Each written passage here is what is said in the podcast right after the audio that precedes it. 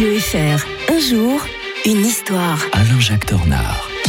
Bien le bonjour Alain-Jacques Tornard. Bonjour Mike. Nous sommes le 31 mars aujourd'hui. On va revenir en 1905. On va aussi évoquer une autre date, hein, celle du 1er juillet 1911, euh, euh, du coup de Tanger au coup d'Agadir. Une guerre évitée de justesse, Alain-Jacques. Hein. Oui, c'est l'empereur d'Allemagne, Guillaume II, euh, qui n'apprécie pas que les Français mettent la main sur le Maroc. Parce que lui aussi, il se dit, tiens, pourquoi je me taillerais pas non plus un petit empire quelque part? Mais le problème, c'est que les Français ont fait la conquête de l'Algérie.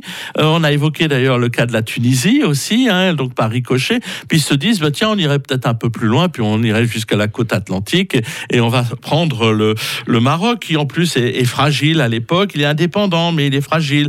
Et puis en plus, les Français viennent de euh, conclure l'entente cordiale avec les Anglais, donc ils sentent qu'ils ont un peu les, les coups des franches, ils, mm. se sentent, euh, ils sentent plus, ils disent, ah, c'est le moment peut-être euh, d'y aller et puis de, de taquiner tout, tout, ce petit monde. Alors le problème, c'est que le coup de Tanger, eh bien, le, le, va entraîner euh, euh, une poussée de germanophobie. Les Allemands, voilà, se mêlent de ce qu'ils ne les regardent pas. Ils, ont, envoient des canonnières. On est vraiment, on est à deux doigts du, de passer sur, euh, sur une guerre déjà à ce moment-là.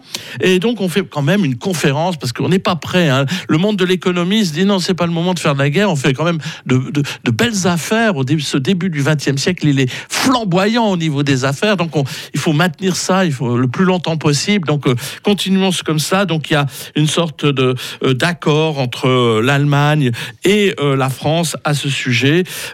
mais finalement, quelques mois, quelques années plus tard, la France revient cette fois pour conquérir définitivement le Maroc, qui est un peu sur une tutelle, sous, une tutelle internationale, mais c'est quand même la France qui mène le jeu euh, là-bas.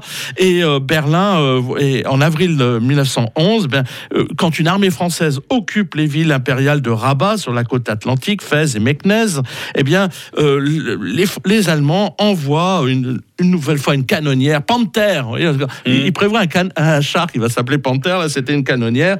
mais là, encore une fois, les, Français euh, sont pas prêts à nouveau à faire la guerre. Il y a, il y a un Premier ministre euh, qui s'appelle Joseph Caillot et qui ne veut pas, euh, lui, que entraîner la France parce qu'il sait très bien ce que ça va être cette guerre. Ça va être mm. une, une tuerie, une véritable boucherie. Et donc, il, ça, il y a un accord franco-allemand le 4 novembre 1911. Puis on, cède des territoires, au, le territoire allemand du Cameroun s'agrandit aux dépens du Congo, mais du Congo français, le Congo Brazzaville.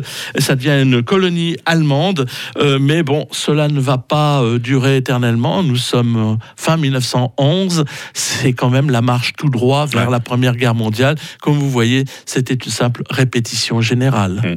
Le week-end dernier, vous étiez au Salon du Livre de Genève. Beaucoup de monde qui est venu vous rendre visite. Alain Jacques Tornard, ce week-end, vous, allez vous reposer un peu. Vous le méritez tellement. Hein. Ah oui, oui, c'est le moment. Et vous allez... ce Salon du Livre, ça a été extrêmement fatigant. Vous allez nous raconter tellement de belles choses la semaine prochaine. Hein. La publication des Misérables de Victor Hugo, euh, la fondation de l'OTAN, les États-Unis qui entraient dans la Grande Guerre, encore Mussolini qui envahissait euh, l'Albanie. Tout ça, ce sera tout au long de la semaine prochaine dans cette rubrique quotidienne. Alain Jacques Tornard, bon week-end. Bon week